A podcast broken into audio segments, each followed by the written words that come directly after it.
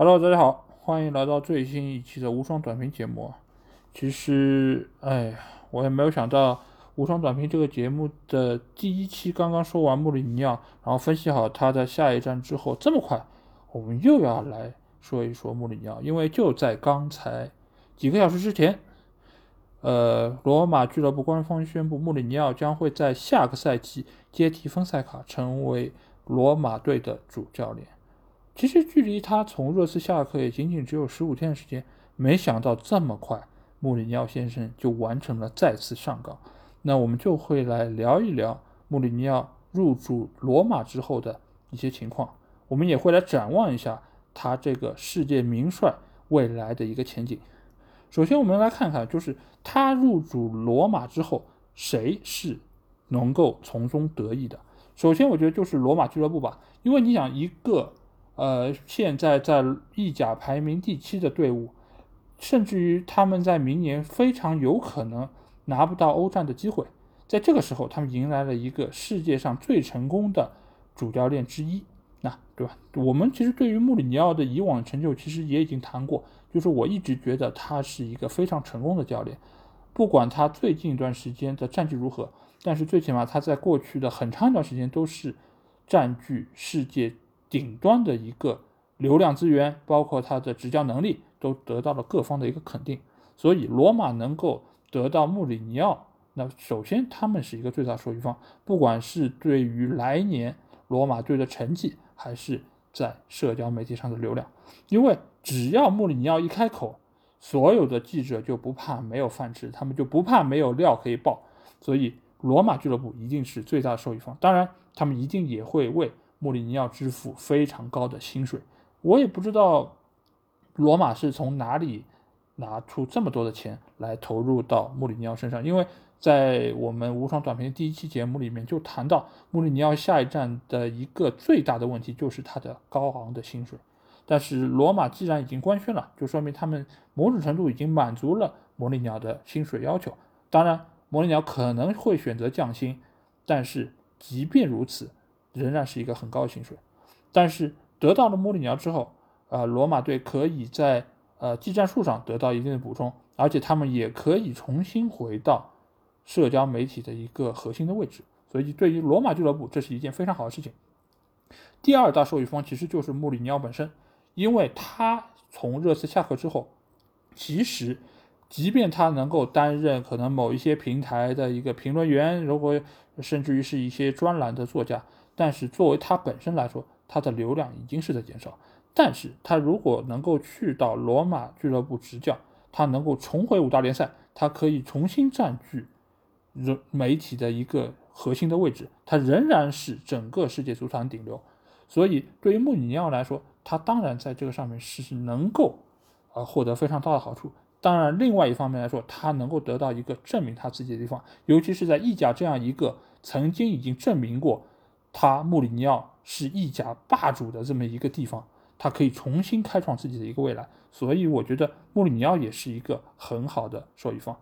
第三个的第三个受益方其实就是热刺俱乐部，因为热刺我们也知道。呃，穆里尼奥被解职之后，热刺将会支付他非常多的违约金，包括一些就是待业在家时候的那个薪水。但是他如果在新的俱乐部上岗，那热刺只需要支付从他下课开始一直到他再就业的中间这几个月的薪水。如果我们就算是按照，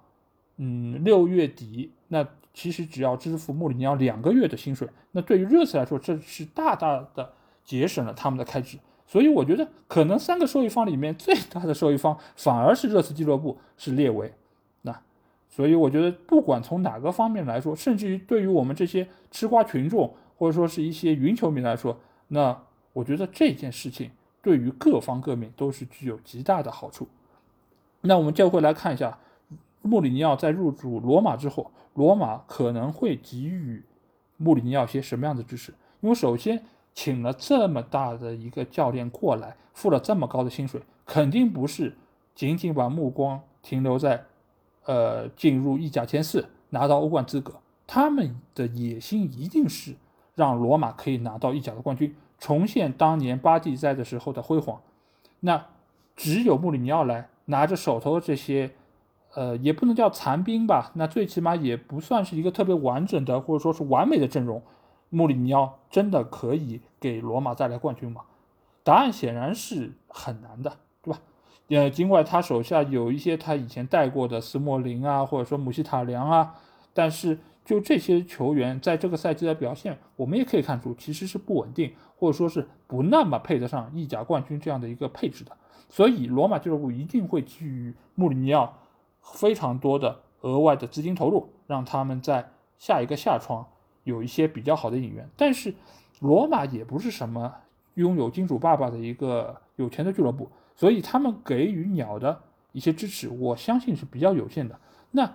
什么样的人能够带来给鸟，或者说是他们能够满足他的需求呢？我觉得，一方面可能他们会选择一些务实的一些操作。比如说，呃，一些中游球队的一些实力干将，或者说以鸟以前的那些比较喜好，或者一个强力的后腰啊，或者一个强力的中锋啊。当然，现在其实罗马已经有折扣了，所以在强力中锋这一方面来说，可能某种程度上来说可以满足鸟的需求。但是另外一方面，可以不值得要呃多说两句的是，就是门德斯的存在，因为穆里尼奥一直以来和门德斯的关系非常好，他本身也是门德斯旗下的一个雇员。呃，所以在这个层面上，其实我相信有可能门德斯会给穆里尼奥推荐不少，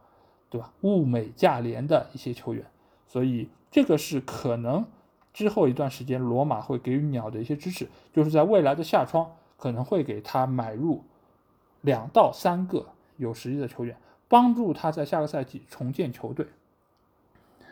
那我们就来再聊一聊罗马在。明年的一些展望，因为现在来说，马罗马在意甲是排第七，极有可能无缘欧战。但是呢，我们可以考虑到进入意大利杯的两个队伍，亚特兰大和那不勒斯都已经是在前六的位置，所以他们大概率是不用再为一个欧联杯的资格而担心。所以这个欧联杯的资格可能会下调一个位置给到拉齐奥，那拉齐奥的那个欧会杯的一个资格就可能会给到罗马。就是穆里尼奥极有可能在下个赛季带领罗马征战欧会，那最起码也算是一个呃欧战的赛事。那如果穆里尼奥真的有机会带领罗马能够拿到欧会的冠军，那其实我觉得也算是一个成功。所以呃，在这个层面上，我觉得罗马是在来年有一个奔头的。当然，如果罗马真的在未来的这几轮比赛，丰塞卡带的非常糟糕，落到第八，没有欧会的资格，那穆里尼奥其实。可能在明年会有一个更好的前景。为什么？因为他们没有太多欧战比赛的一个牵绊，那他们可以全身心的投入到国内联赛中。而且以穆里尼奥的一个执教水平，我不能说他的水平有，就是说比起以前巅峰的状态是有多么出色，但是我觉得他的下限其实还是挺高的。而且他拥有一个把现有球员的潜力发挥出来的一个能力，尤其是对于那一些。呃，就是对他比较崇拜，或者说能够愿意全身心执行他技战术的这么一些球员，我觉得穆里尼奥的一个战术体系还是非常的厉害。如果再加上明年真的没有欧战可以打，全身心的打联赛，那罗马的竞争力，我觉得真的不是一般的强。所以我对于未来或者明年罗马的一个前景还是相对比较看好的。那之后我们可以再来说一说穆里尼奥来到罗马之后给意甲带来的一些影响。因为我们也知道，今年国际米兰拿到了冠军，而孔蒂和穆里尼奥真的是一对老冤家。如果说穆里尼奥一个人可以养活一整个记者团队，那我相信穆里尼奥和孔蒂两个人可以养活整个世界的记者团队。所以穆里尼奥来到意甲，来到了，甚至于是来到了梅亚查球场，我相信一定会是所有球迷、全世界球迷的一个焦点，尤其是他跟孔蒂的嘴炮。我我相信有可能穆里尼奥来到梅阿查又要伸出他的三个手指，而不是说我在这里拿过三个联赛冠军啊，他可能会说我在这里拿过三冠王。哎，孔蒂，你有没有拿过三冠王呢？你有没有拿过欧冠呢？显然没有。那我仍然是这个意甲的王者，对不对？大家有没有很期待看到这一幕？反正我很期待，我非常看期待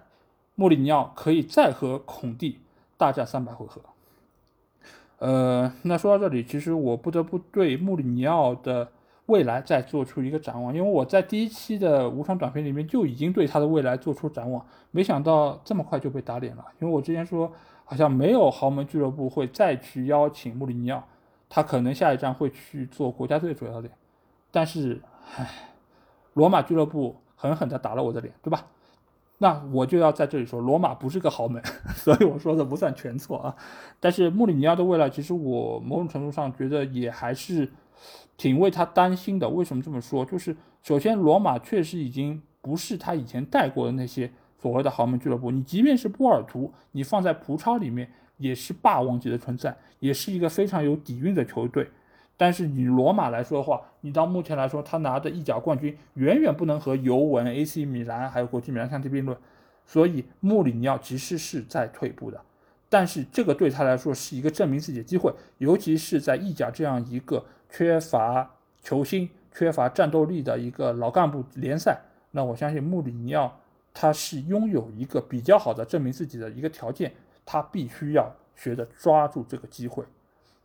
所以，在这个当口，我还是要祝福穆里尼奥先生能够在罗马队能开创自己一个辉煌的未来。好的，那这期无双短评就到这里。呃，如果希望加入我们粉丝群的话，还是在微信里面搜索“足球无双”就可以找到。期待你们的关注和加入。这期节目就到这里，大家拜拜。